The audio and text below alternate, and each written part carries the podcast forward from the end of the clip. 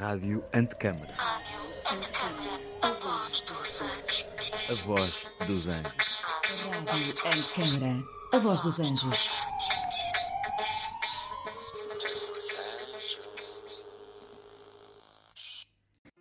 Herberto Helder, Carlos de Oliveira, Sofia de Melo Brainer Anderson, Manuel António Pina, Rui Belo, Henri Michaud, Walter Benjamin, Clarice Lispector, Gilles Deleuze, José Gil, Rainer Maria Rilke, Ludwig Wittgenstein.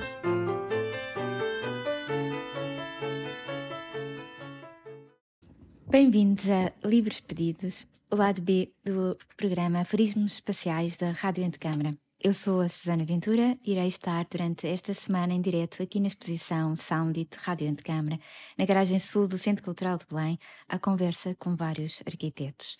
A todos pedi para trazerem um excerto, um livro, ou de livros, ou um poema, ou vários poemas, para lermos e conversarmos sobre a relação entre arquitetura, literatura e poesia.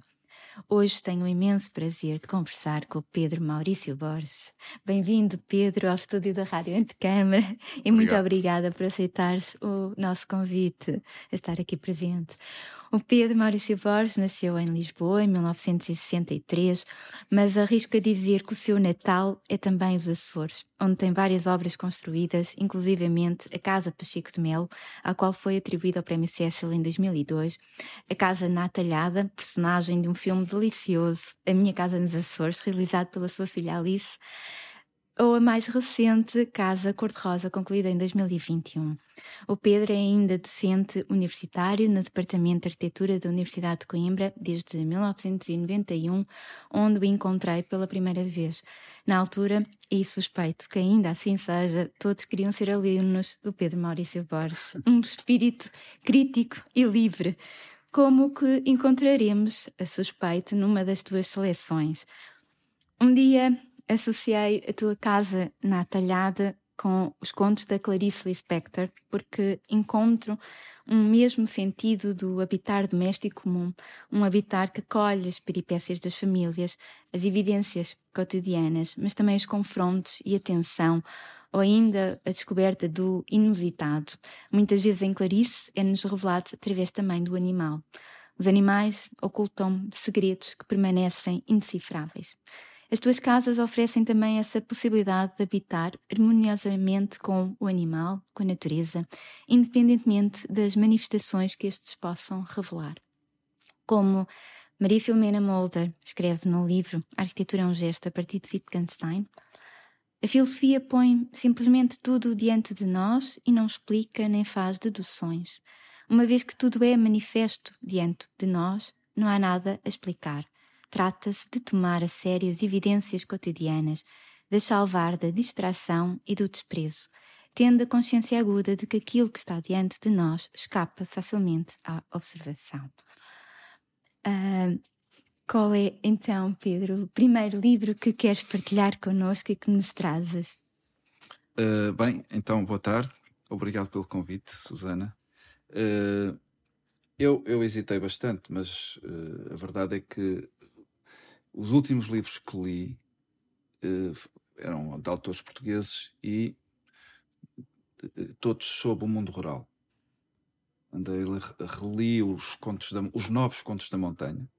Ainda não li os contos da montanha, mas tanto, que, que eu acho que, uh, que é um livro de contos perfeitos, tanto uma escrita inacreditavelmente uh, uh, perfeita no sentido do apuramento da economia da, da narrativa e, e da da gestão da atenção. Sou absolutamente fã dos Novos Contos da Montanha. Mas também li o Quando os Lobos Uivam, do Aquilino Ribeiro. Uh, sei lá. E, e, a verdade é que até, até fui primeiro buscar o Quando os Lobos Uivam, mas, mas a paisagem que lá encontro é mais vaga. É, é, é incrível, como por exemplo no Torga, paisagem está presente, todo, todo, a serra está presente, a montanha, o vale, Sim. em duas palavras. é não há descrição, não há descrições. Hum. De modo que fui ao Terra Fria, também li a Terra, a, a Lenha Neve há pouco tempo, o, o Ferreira de Castro quer. Tinha, tinha lido há muitos anos a missão, mas Uhum. só agora é que li a selva, uh, o Terra Fria, a Lenha Neve, e a Terra Fria tem de facto aquilo que eu, que eu queria, que era uma descrição de uma paisagem, e a paisagem do barroco, do, do Barroso, quero eu dizer, o arquiteto a fugir. E, e, de modo que o que eu trago, o primeiro livro que trago é o Terra Fria, porque temos a paisagem, temos a Uhum. aldeia e temos a casa. Bah. Se calhar leio, não? Sim, sim, sim, sim. Vamos ouvir então. Bom, então o, o livro começa logo com, com o protagonista masculino, o Leonardo. Há dois, pois. Mas pronto, o Leonardo que volta eh, numa jornada, regressa à aldeia depois de ter ido comprar peles e eh, vem com as suas ruminações e ele vai, eh, o Ferreira de Castro vai oscilando entre as ruminações, entre as, as ehm, congeminações do Leonardo e a paisagem que ele vai percorrendo. Eu agora vou então ler. De novo o caminho ia encabritando a bada acima. Padornelos estava perto, mas mal se divisava. Os seus casebres de pedra estavam, perdão, os seus casebres de pedra solta, escurecida pelo tempo e cobertos de colmo, dir-se-ia fruírem poder mimético, confundindo-se, apagando-se na encosta pardacenta. Se não fosse a moradia do americano, erguida com a sua fachada branca e telhado vermelho um pouco arriba do aglomerado lugaranho, a quem viesse de longe tudo pareceria serra, não habitada por homens, mas por lobos ou outros bichos que gostassem de abruptas solidões. Para trás, o laroco levantava a crista majestosa, ligando a terra ao céu e ostentando nas primeiras declividades grandes lençóis de neve. Era vulto enorme e altivo, presidindo com a sua imponência às outras montanhas que rabiavam dali ao Jerez. E nascido do seu peito, o cávado, deslizando de fraga em fraga, vinha correr cá embaixo à esquerda de Leonardo. Ia manso no leito de margens quase nuas, pois só um ou outro vidoeiro, desfolhado pela invernia, nelas se destacava alto e triste. Mas aqui e ali alagava lameiros de erva muito verde, únicas manchas de cor viva na paisagem austera, cóbria e sombria. Ele depois aqui, claro, volta a ter o Leonardo af- aflito com a sua vida, para, para então nos aproximarmos da aldeia. Padornelos, de sorte igual à de outras aldeolas barrosãs, parecia no inverno uma grande pocilga. Tudo se apresentava negrusco, sujo, enlameado. Nem telha a sorrir, nem pincelada de cal, nem planta ou janela florida. Terra para raiz só mais abaixo nas margens do rio. Ali os casinhotos, sem quintal, prantavam-se uns junto dos outros, esburacados, velhos de séculos, só conhecendo renovação na palha que os cobria. Eram formados por lascas de xisto e de granito, escurecidas pelos anos e arrancadas outrora à montanha. Por vezes, via-se que o construtor remoto, não querendo ir mais além no seu esforço, aproveitar a corte natural no fraguedo, encostar-lhe três paredes e assim, abrigado pela rocha fria, ressumando humanidade, abrir o ciclo familiar. Havia passado sucessivas gerações e, decorrido tanto tempo, sofria-se ainda a sensação de vida cavernária, de humanidade que ficara lá muito longe, muito longe na pré-história. As casuchas possuíam dois pisos, embaixo para vacas, suínos, cabras e ovelhas. Em cima, para os homens, as mulheres e a filharada. Não se sabia onde acabava o corral e onde começava a habitação da gente. As crianças cresciam entre os porcos, nas vielas, nos pátios, por toda a parte, e muitas vezes o choro manso de um recém-nascido era abafado pelo mugir lamentoso de vaca a quem tinham vendido a cria. Havia casebres em que pais, filhos e netos viviam em total promiscuidade, oito, dez, doze corpos de sexo e idades diferentes dormindo no mesmo quadrilongo fosco, as camas procurando a vizinhança do borralho, hoje como há cem anos, há quinhentos, há mil. Eu, eu, eu vi isto ainda nos anos 80, enfim, não como generalidade, mas ainda havia alguns casos assim nos Açores. Sim, sim, nos Açores, exatamente. Em que. Famílias inteiras a dormir na falsa. Eh, sem, como é que é dizer, sem qualquer uh, filtro ah, de, de intimidade. Sim, claro. E, e, e, claro, isto também nos lembra uh, o inquérito à arquitetura popular portuguesa, não é? Quer dizer, Exatamente. As, as, não há muitas, mas as fotografias que aparecem no inquérito uh, de aldeias e casas no Barroso Uhum. uh, são assim, cobertas de colmo, Claro. com, de, de xisto ao granito, Exato. e, e, e tem e eles falam o texto o texto menciona esta eh, aliás usa a Essa- mesma palavra Exato. o mimetismo o material mimetiza a paisagem Exatamente. Mas, mas é engraçado porque há, há uma. E agora, como, leste, como leste esses dois excertos assim tão, tão próximos, não é? Há um contraste entre a natureza sublime e a paisagem sublime, natural, e depois a forma como descreve eh, a aldeia, não é? Que é uma coisa então espera suja, Sim, aldeia é um- promíscua. é um, é um é um rio de lama as Exato. cangostas os, os caminhos estão no Ah. inverno eh, todos enlameados mas vamos ver a casa do Leonardo casa. e da Ermelinda Vamos ver. Chegado ao seu casebre, Leonardo saltou do cavalo. Era a morada tão miserável como as outras. A parede negra de pedra solta subia do charco negro também até ao primeiro andar onde vinha fechar-se o colmo. Resvés a lama cortava-se um portal. Leonardo empurrou e fez entrar a cavalgadura.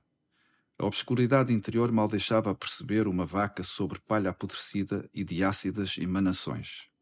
Acostumada à companhia, ela não se voltou sequer quando o cavalo se pôs à sua banda. Remuía tranquilamente, não se sabia se lambisco, de que já não restasse mais nada à vista se a própria fome, causada pela invernia, em casa falha de haveres. Leonardo dependurou na trave os arreios e, agarrando as peles, saiu. Cá fora, junto mesmo do portal, cinco lajes serviam de degraus para o pardieiro em que ele vivia. Subiu-as. O lar apresentava-se pouco mais iluminado que a cortelha que lhe ficava por baixo. Apenas dois janelicos se exibiam nas quatro paredes enegrecidas de fuligem, fuligem e de velhice. E um, porque era luxo demais e boca por onde espirrava o frio, fora fechado para sempre, e há já muitos anos que as tábuas de carvalho nele postas e pregadas ostentavam teias de aranha. O sol nascia para vales e montes, e não para estar em casa. Não fora a rubra claridade da lareira, mal se enxergariam trastes e soalho, porque o único janelim aberto ficava lá no fundo e era tão pequeno que mais parecia respirador de mina do que entrada para a luz. Também ali, como nas outras casas, os olhos não tinham muito que ver. Só a lareira possuía vida, o resto dir-se-ia morto. Era em derredor dela que estavam a prateleira com as tigelas, os assentos, a mesa, e até a cama fora armada pertinho para que nas noites frígidas os corpos amornassem mais. Além, fechava-se a salgadeira, ao canto da sachola, a foice, o machado. Da outra banda, o caixote onde proliferavam os coelhos. Nas paredes, a farraparia doméstica e os crosses e croças de palha, para quando fosse preciso sair e estivesse a chover. Tudo se mostrava negro, desde as tábuas em que se pisava às que serviam de forro e a camação ao colmado abrigador. O fogo dava, junto à parrugueira, uma nódoa vermelha e malga em que se mexia riscava de branco a obscuridade.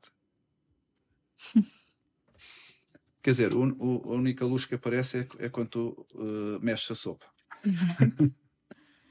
Sim, isso também ahm, temos que nos lembrar, não é? Um bocadinho, ah, estavas a ler, eu estava-me a lembrar logo, obviamente, da- do, do, do, do- do período do, do SAAL, não é? Coincidiu com o SAAL, com o Serviço de Apoio Ambulatório Local, em que foi exatamente para ahm, resolver ah, também as condições de resolver esses problemas, não é? De, de- das condições com que as famílias eh, habitavam, não é? Na, na altura.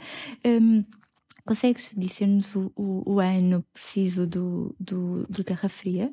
1934. 1934, ou seja, ainda faltam uh, vários anos, não é? Para 1975, 76, mas vemos que uh, uh, conseguimos, não é? Intuir que de facto há aqui uma, uma continuidade na, na, na, forma como as famílias habitavam e nas suas condições, não é? E no, no acesso ao que são as condições básicas de um habitar condigno, eh, não é? Sim, e há esse contraste também muito, muito forte e muito violento, não é? E nós temos muitas vezes a tentação de, de nos deixar seduzir e encantar por uma paisagem eh, natural natural, não é? E tu sabes disso porque, como referiste, trabalhaste nos anos 80 nos, nos Açores e, e continuamos a assistir. Eu creio que nos Açores ainda existirão também alguns, algumas localidades uh, onde, cons onde conseguimos também uh, presenciar essa, essa forma, a forma de vida e não percebemos depois, não, é? não entramos nas casas, não, não, não nos apercebemos dessa miséria que é mais às vezes física do que uh, do espaço construído e não tanto do, do humano, não é? E das relações interpessoais e da família.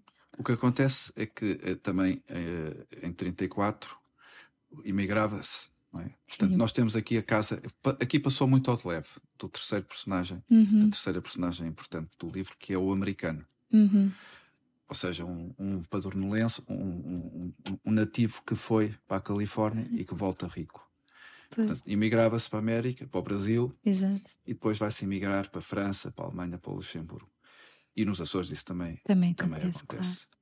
Portanto, o, o americano vai, vai uh, o que acontece é que a mulher do Leonardo, a Ermelinda, vai servir para a casa do americano uhum. e logo no primeiro dia, quando volta à casa, percebe, quer dizer, a casa do americano é uma casa nova, quer dizer, eh, é uma casa que tem janelas. Pois. É uma casa que é pintada, caiada de branco no seu interior. Portanto, ela ela percebe-se a miséria da sua casa claro. quando vem de casa do americano. Por contraste e, e, e, e a luz faz falta, que de repente a luz, dizer, nós habituamos à escuridão e a ver com a luz que temos, não é? Mas ela de repente começa a, a não conseguir aceitar aquele mundo. E, quer dizer, este mundo é, é, um, é um mundo brutal, não é? Quer dizer, é todos estes. Hum, houve outro romance, muito, outro, não, são contos, que também li, estou-me a lembrar, do Abel Botelho, uhum. Mulheres da Beira, As Mulheres da Beira. E isto, isto quer num conto do Torga, quer num destes contos, as mulheres, se for preciso, suicidam-se. Quer dizer, é, é, é, um mundo brutal onde se mata também. Sim, exato. Onde se morre, porque se, eh, onde se não, é, se não se é suficientemente rápido a morrer, é, alguém ajuda. Conhece esse conto, O Abafador? Não, não, é, não. É o primeiro conto dos Novos Contos da Montanha. É genial. Ok, tenho, tenho de ler então, não, é não muito conheço. Bom. Mas pronto, eu andava neste, neste mundo, eh, que, pronto, que já lá vai, de um modo geral, ainda bem. E, mas, mas quer dizer, e o que eu pensei, pronto, eu não posso ficar aqui nesta, não vou agora para o programa da Susana, voltar atrás no tempo. Então o que é que pensei? Quer dizer, tenho que arranjar aqui uma saída e, e se, se, fosse um livro, seriam os verdes anos. Exato. Portanto, Lisboa, ainda rodeada de quintas com, com rebanhos às suas portas. Exato. Lisboa a fazer-se moderna, mas, uhum. mas provinciana, com a ruralidade claro. às portas. Uhum. E a verdade é que uh, fui ver, não sabia, de quem era o guião. E o guião é, é escrito a meias, portanto, pelo Paulo Rocha, com uhum. o Nuno Bragança. Uhum. o Nuno Bragança, eh, que alguém me deu a ler no tempo da escola, nas Belas Artes, tem um livro que eu, que eu adoro que é o Square Tolstoy. e, e, e, pronto, e então, ok, deu uma saída. Paris, vamos, vamos emigrar, não para o Brasil, mas vamos para Paris. Paris. Então Portanto, vamos ouvir uma, uma, uma música antes de uh, avançarmos para Paris, para nos despedirmos também um bocadinho com alguma alegria, não é? Da escuridão uh, e, não, e não ficarmos presos também numa uma certa agonia, não é?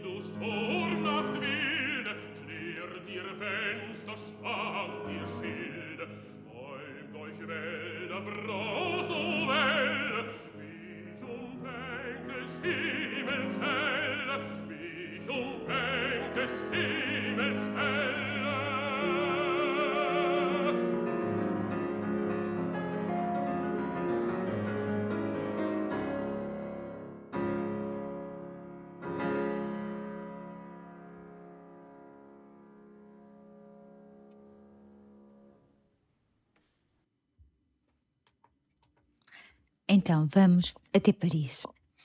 Pois, pronto, então eu realmente estava aí depressa.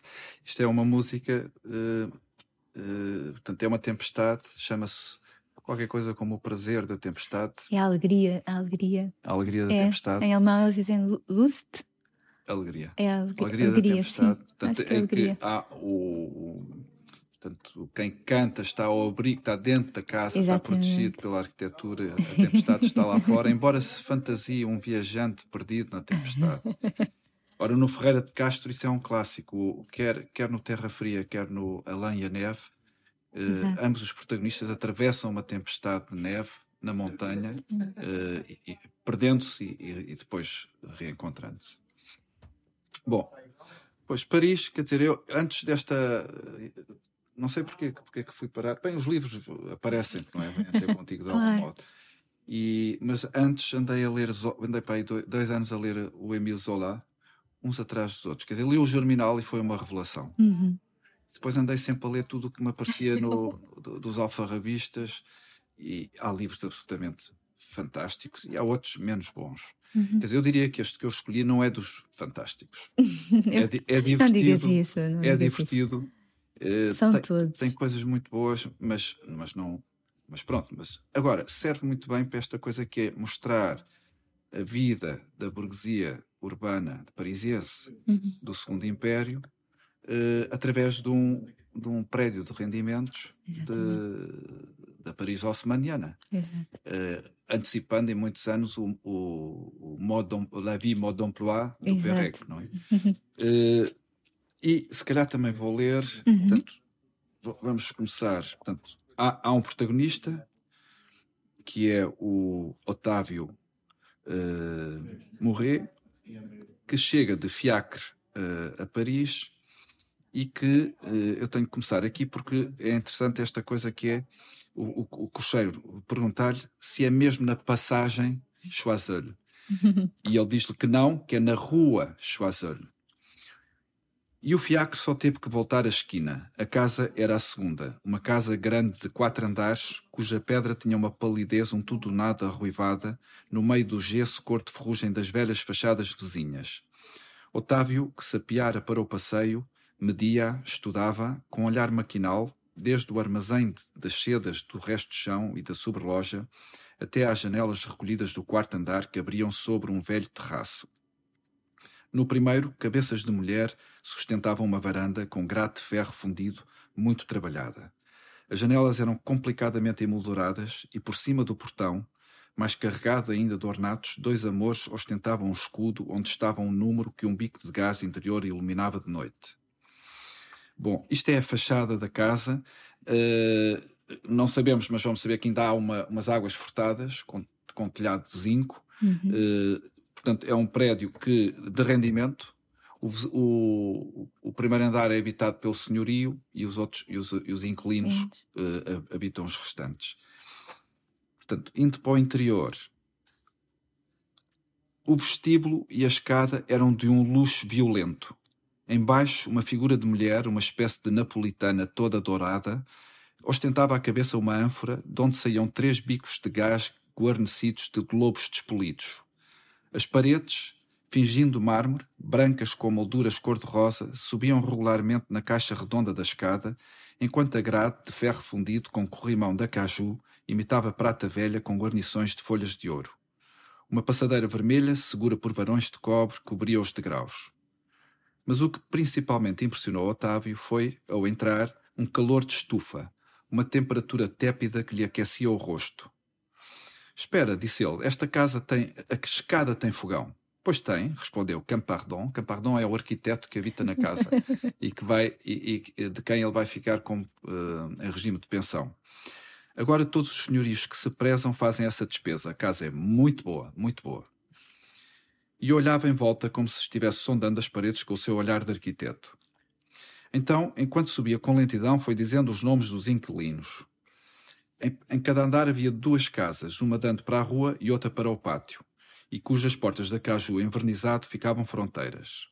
Depois fala dos moradores, e aqui o que me interessa é que ele vai subindo e falando quem, quem vive aqui, quem vive lá, e, e sobe mais dos degraus e voltando, sub, e voltando sub, bruscamente acrescenta água e gás em todos os andares.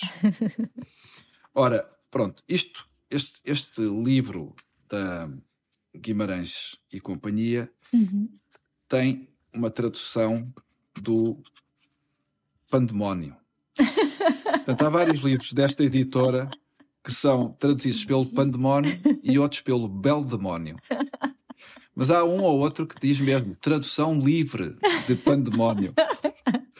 Portanto, há aqui, por exemplo, esta, há aqui algumas. eh, acho eu, há, há alguns eh, abusos de, de liberdade da parte do tradutor, como por exemplo dizer que, que, que o vestíbulo e as escadas são de um luxo violento. Mas pronto, mas, mas isto se tivesse. se Eu não tenho isto em francês, mas Exato. aqui esta última frase que eu li seria. Uh, uh, eau et gaz à tous les étages. Exato. Ora, eau et gaz à tous les étages eh, aparecia, ainda aparece, ainda Sim. se vê em Paris, numas placas maltadas an- que anunciavam essa modernidade. Claro. Exatamente. E o Marcel Duchamp faz uma peça eh, com uma dessas placas, salvo erro, como prende a um, a um caixote de cartão, um, um objeto de cartão. Mas pronto, há, um, há, há este, Uhum. este Gaz à tous les étages de Marcel Duchamp e também dá título, este refrão, a- a um artigo do Georges Tessot Uhum. sobre hum, a habitação burguesa que, que aparece nos finais, eh, que, que se começa a definir muito por via de uma eh, nova, de- de uma interioridade e de, um, e de um mundo de objetos novos no seu interior na- nos finais do século XIX, princípios do XX.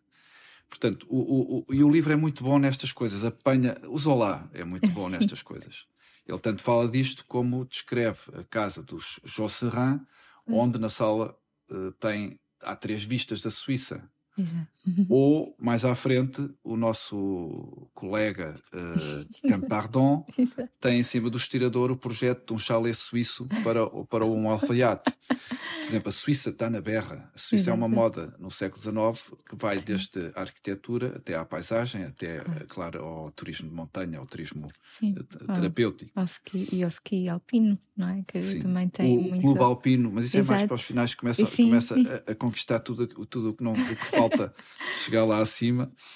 Mas pronto, mas, mas é, é- e temos aqui um bocadinho as, as- as, eh, os grandes acontecimentos que eles discutem, portanto, desde a expedição, a segunda expedição ao México do Napoleão III, o reconhecimento de Itália, eh, os escândalos financeiros, eh, mas, mas quer dizer, mas o livro depois trata de quê? Trata de um prédio que tem um- uma fachada e interiores respeitáveis, como é uma Uhum. palavra que se usa muito, que, que- que o pandemónio usa muito, respeit- respeitabilidade, e depois a vida, na verdade, atrás das paredes, é dissoluta. Com a conivência e um, e um jogo mais ou menos de equilíbrio entre todos. Claro, claro. O, o, prédio, eh, que é- aqui estamos no século XIX, mas se formos um bocadinho mais, andarmos um bocadinho, eh, já está aí a sementezinha, não é? Do que vão ser depois também as expansões para a Paris eh, suburbana, eh, do- dos prédios, eh, tanto construídos, um bocadinho utilizando a linguagem do movimento moderno, não é? Que depois se tornam célebres como os eh, Le Grand Ensemble. E eu recordo-me também sempre de uma. De uma de uma obra do, do Pierre Auger, que tem exatamente esse, esse título, não é? Le Grand Ensemble, referindo-se especificamente a esses, esses prédios, não é? De habitação social, neste caso, habitação social de custo controlado, ahm, que agora os- os- o Lacaton e Vassal têm estado a reabilitar, não é? Mas a, a obra do Pierre Roger faz, faz essa coisa muito bonita que estavas exatamente a, a referir em relação ao livro do Zola, que é, portanto, aquilo é um vídeo, que é uma animação, em que vemos dois desses prédios e vamos vendo sucessivamente várias transformações eh, meteorológicas, não é?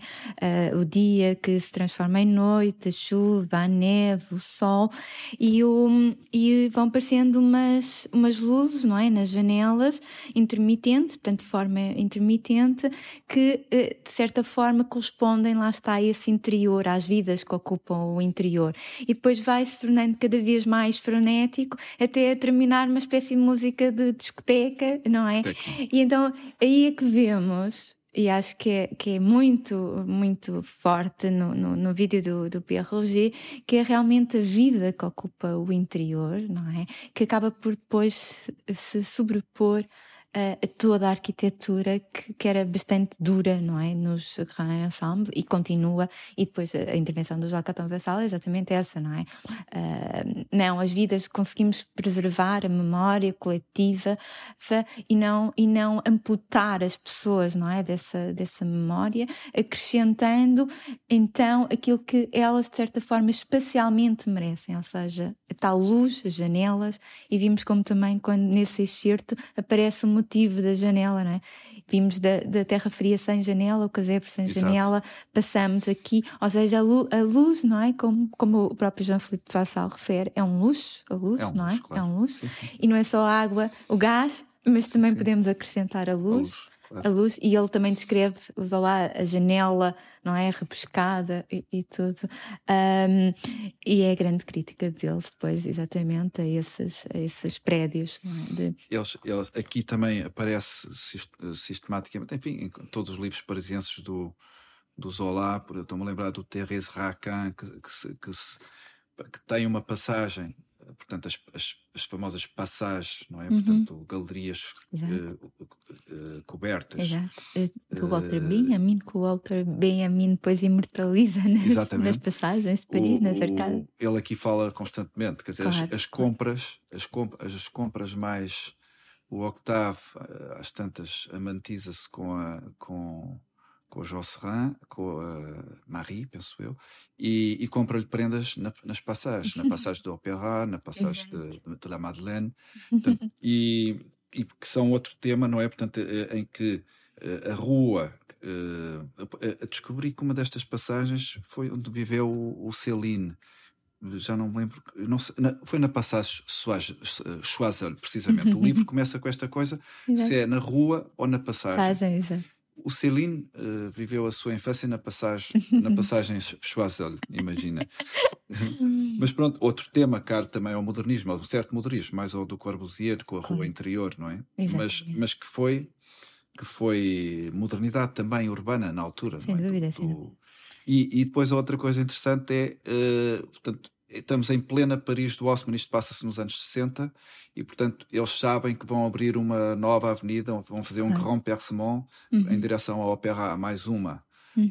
Eh, e comentam isso também ao longo do livro. Estamos em pleno, em plena Paris eh, a fazer-se eh, a cidade haussmanniana que a gente exato. conhece.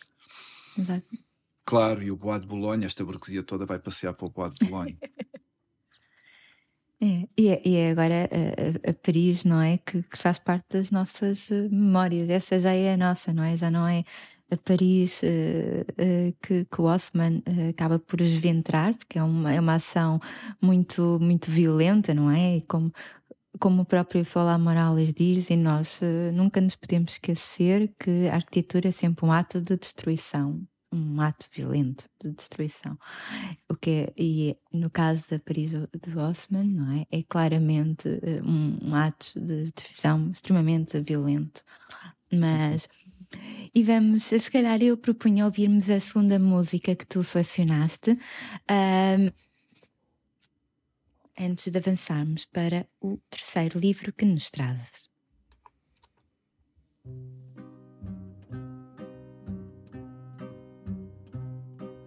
Les gens qui voient de travers pensent que les bancs verts qu'on voit sur les trottoirs sont faits pour les impotents ou les ventripotents. Mais c'est une absurdité car à la vérité ils sont là c'est notoire pour accueillir quelque temps les amours débutants. Les amoureux qui se bécotent sur les bancs publics, bancs publics, bancs publics, en se foutant pas mal du regard oblique des passants honnêtes.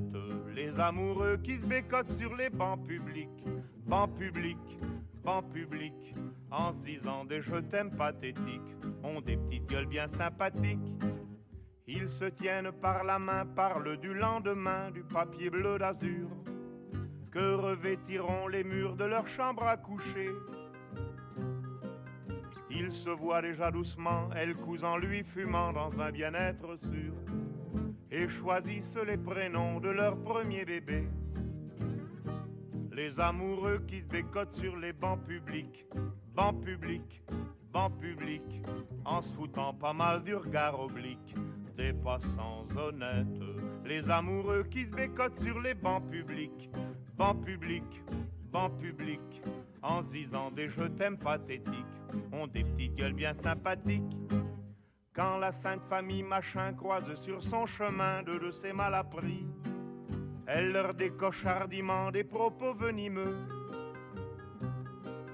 N'empêche que toute la famille, le père, la mère, la fille, le fils, le Saint-Esprit, voudraient bien de temps en temps pouvoir se conduire comme eux.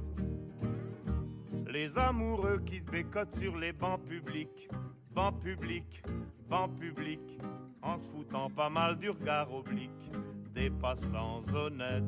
Les amoureux qui se bécotent sur les bancs publics, bancs publics, bancs publics, en se disant des je t'aime pathétiques, ont des petites gueules bien sympathiques. Quand les mois auront passé, quand seront apaisés leurs beaux rêves flambants, quand leur ciel se couvrira de gros nuages lourds, ils s'apercevront émus que c'est au hasard des rues sur un de ces fameux bancs qu'ils ont vécu le meilleur morceau de leur amour. Les amoureux qui se bécotent sur les bancs publics, bancs publics, bancs publics, en se foutant pas mal du regard oblique des passants honnêtes. Les amoureux qui se bécotent sur les bancs publics, bancs publics, bancs publics, en se disant des je t'aime pathétiques, ont des petites gueules bien sympathiques.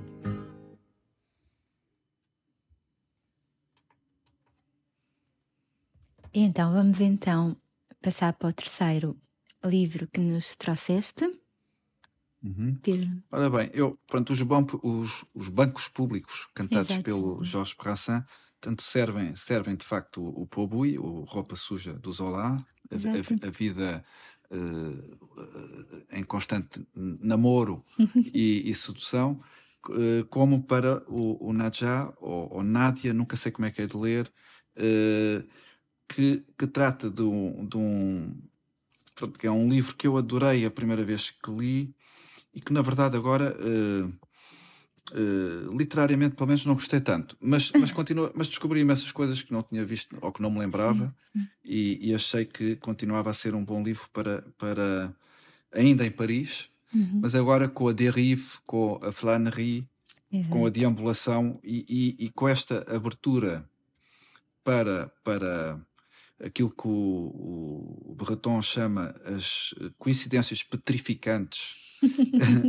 e que, que ele vai e ele vai encontrar na Nádia uma cúmplice para, para essa disponibilidade para a cidade Claro. e, e- e nesse sentido achei que era um livro muito interessante, alguns entre o, o Baudelaire, o Uhum. Flaneur do Baudelaire e os, e os situacionistas. Sim. E a deriva situacionista uh, vem, decorre diretamente das experiências surrealistas, não é? Uh, iniciadas por Breton. Então eu se calhar ia, ia ler também algumas Uhum, passagens. Exato. Vou começar por aqui. Pera, exato. Quando estou em Paris, quem me quiser encontrar pode ter a certeza de que não ando passar três dias sem me ver andar para baixo e para cima no Boulevard Bonne Nouvelle, ao fim da tarde, entre a tipografia do Matin e o Boulevard de Estrasburgo.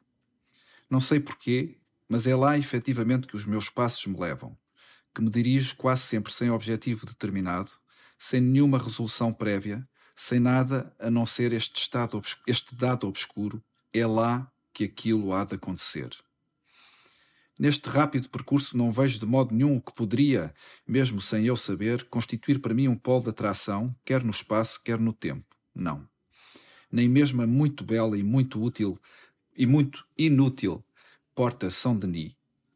Nem sequer a recordação do oitavo e último episódio de um filme que vi passar ali perto, no qual havia um chinês que tinha descoberto já não sei que processo de se multiplicar e invadia Nova Iorque sozinho, fazendo proliferar pela cidade alguns milhões de exemplares dele próprio. Entrava, seguido de si mesmo e de si mesmo e de si mesmo e de si mesmo, no gabinete do presidente Wilson que tirava as lunetas.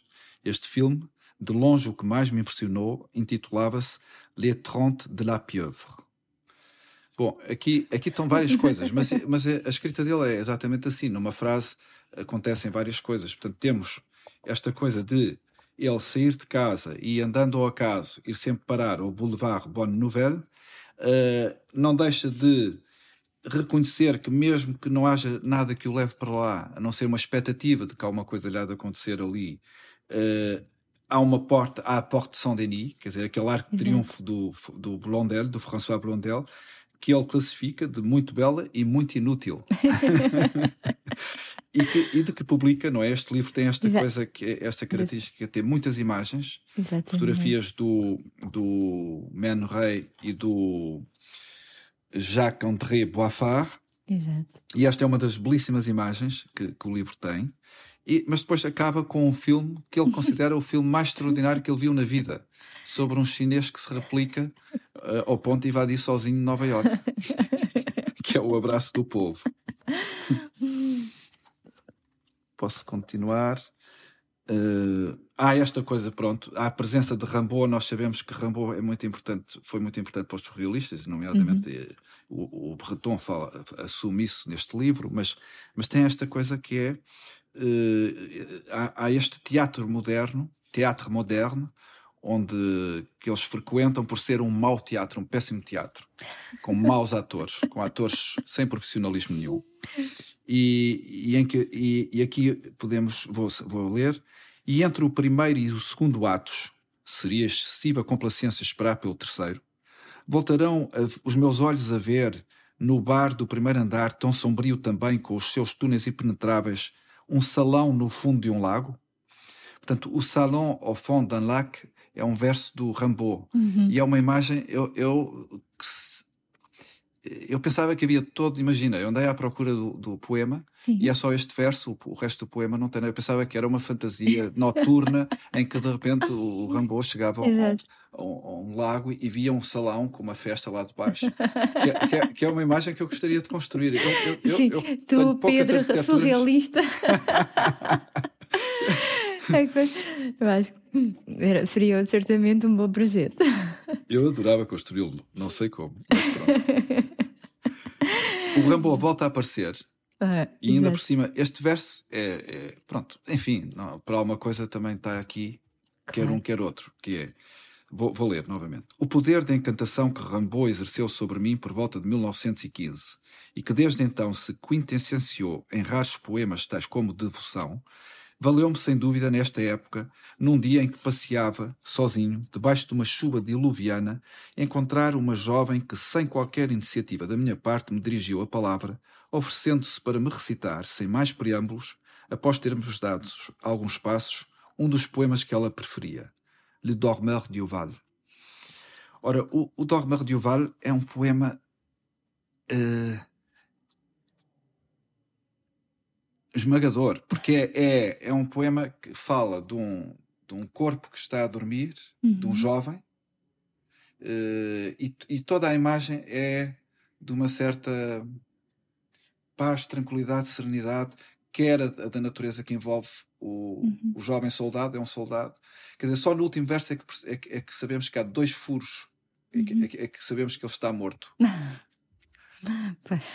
É, é- é fantástico este, este poema. Também aparece no Nádia. Claro. Pronto, isto tudo num excurso que demora 40 e tal páginas. A Nádia só aparece a meio do livro. E claro, aparece por acaso. O livro é um bocadinho desconfortável na, nesta relação com a Nádia. Ela aparentemente ela estará. E, e que nós hoje sabemos, hoje sabe-se que ela Uhum. existiu. Uhum. Ela, ela era. eh, eu tenho aqui o nome dela. A Leona Delcourt. Uhum. Eh, a Nádia, ele fica completamente fascinado pela Nádia, mas, mas não está apaixonado por ela. Pelo menos é o que ele escreve. Uhum. Eh, ao passo que o contrário, ao passo que a Nádia estará, estará apaixonado por ele. Mas ele está absolutamente fascinado é pela liberdade dela e, e, po- e por um e pela imaginação delirante e, e se calhar na, na verdade literalmente delirante da Nádia. Eh, eh, há aqui um episódio que se passa, eles encontram-se, isto passa-se durante cerca de uma semana, pouco mais de uma semana, em que eles se encontram quase todos os dias e passeiam ao acaso Uhum. Uh, são capazes de apanhar um comboio e ir a São Germain, quer Exato. dizer, an- andam de um lado para o outro. Uhum. Uh, e, e- e há um episódio em que eles uh, vão à Place Dauphine, que é aquela praça triangular Sim, na sim. ponta oeste da Ilha de la. Cité, e, e- jantam numa esplanada. E a Nádia, às tantas, vira-se para o Breton, para o André, e, e pergunta-lhe: Vês aquela janela lá embaixo? Está às escuras, como todas as outras. Vê bem, dentro de um minuto vai iluminar-se e ficar vermelha. Passa um minuto. A janela ilumina-se. Tem, efetivamente, cortinas vermelhas. Hum. E ele abre um parênteses. Lamento, mas não tenho culpa de que isto ceda talvez os limites da credibilidade. Contudo, num caso semelhante, ficaria a detestar-me se tomasse partido. Limite-me a convir que a janela de negra passou a vermelha. É tudo. Pronto, estas coisas aconteciam ao ponto de. de- pronto, ele- a, a imaginação era delirante, as, as coincidências Sim. petrificantes aconteciam. Ela, de facto, tem essa disponibilidade para Claro. tudo o que lhe acontece à volta, ao mesmo tempo que parece estar centrada nele. Ele é o sol, diz ela a Uhum. determinada altura. No entanto, tudo o que acontece à volta ela, ah, está em constante vigilância pa- para as mil e uma coisas que acontecem na cidade. claro, claro. Há uma passagem do, do Breton, eu penso que aqui ela, ela enlouquece, portanto, ela enlouquece, é, é internada num, num, num hospício psiquiátrico, eh, não sem antes lhe dizer que ela vai escrever um livro sobre, sobre ela. E não sabemos, mas quer dizer, pare- enfim, não sei se interessa, mas quer dizer, ele provavelmente escreve o livro também por algum mal-estar Sim. Um gesto redentor. Eu acho que sim, exatamente. Ora bem, mas ele escreve aqui uma coisa muito interessante para nós, que é esta, vou, vou ler a passagem. Uhum. Não serei eu, e que tem a ver também com os Lacaton e Valsão, com, com essas, com essas Apareceram reabilitações. assim, fora. Não serei eu que irei meditar sobre o que sucede à forma de uma cidade. Mesmo tratando-se da verdadeira cidade, distraída e abstrata, daquela que habito pela força de um elemento tão importante para o meu espírito como o ar passa por selo à vida. Uhum. A esta hora, sem saudades, vejo-a transformar-se, ser outra, escapar-me. Arde, perde-se no estremecimento de ervas daninhas das suas barricadas, no sonho das cortinas dos seus quartos, onde indiferentes um homem e uma mulher continuarão a amar-se. Independentemente da arquitetura, Claro. da forma da cidade, a vida continuará Continua. A ser vivida, não é? Exato, Sempre. exato. Mas também gostei desta passagem por ele referir especificamente a forma da cidade Claro, claro. e, e- e de precisar da cidade, e penso que os situacionistas ainda radicalizam mais esta, este habitar da cidade. A cidade é a verdadeira casa deles. Sim, sem dúvida. Eh, Era a co- grande como- crítica deles ao movimento moderno, não é? Não é? Pelo menos eh, de Borre e depois mais até Constant, não é? Era exatamente que o espaço público, enquanto espaço coletivo, é que é, digamos assim, o verdadeiro palco para o jogo. Ou seja, uh, em, enquanto uh, existir, uh, digamos assim, o, o, espaço interior, nunca o homem se poderá oferecer, não é? a essa, que para eles também era uma tarefa árdua de saber jogar não é? O, o como este saber jogar neles, acho que é, nos situacionistas, acho que é muito, é muito bonito porque tem a ver não só com essa com essa hum, e portanto com essa forma de deambulação uh, que segue um bocadinho o que a cidade vai deixando de escapar enquanto formas de intensidade, não é?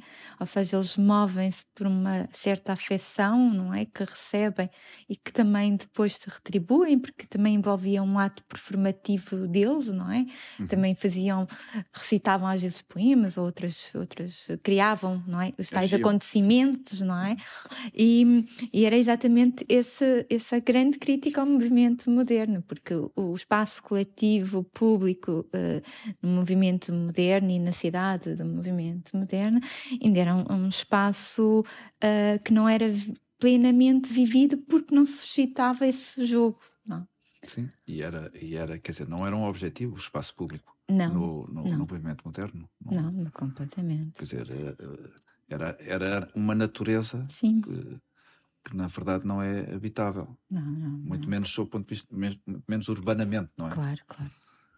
Mas, mas sim, eh, eu, eu quer dizer, aqui assim a questão também das, das barricadas uh, as ervazinhas, as barricadas Exato. do passado já houve várias, não é? Claro, Aqui no sim, século XIX, sim, sim. várias, e, e as futuras. E, e, não sabia ele ainda que é verdade. haver muito mais barricadas. É verdade.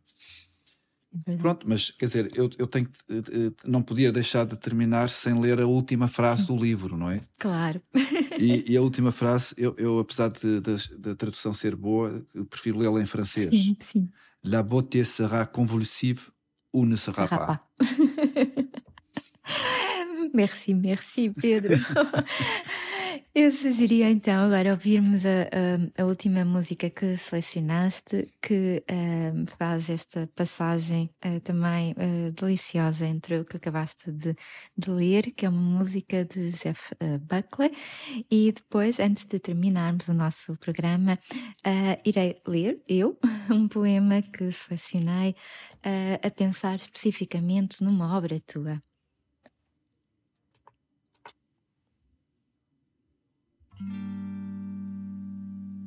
I lost myself on a cool, damp night. I gave myself in that misty light, was hypnotized by a strange delight under a lilac tree. I made wine from the lilac tree, put my heart in its recipe makes me see what I want to see and be what I want to be. When I think more than I want to think, or do things I never should do, I drink much more than I ought to drink because it brings me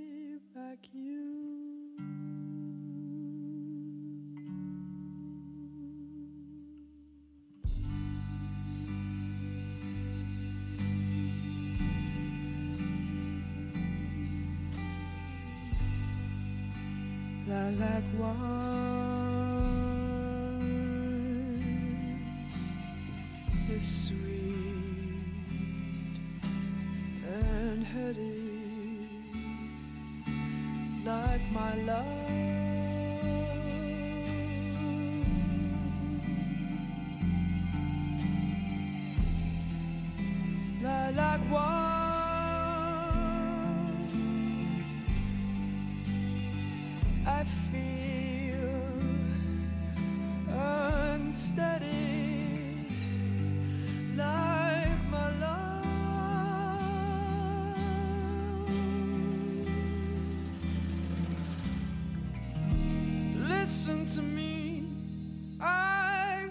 Not see clearly?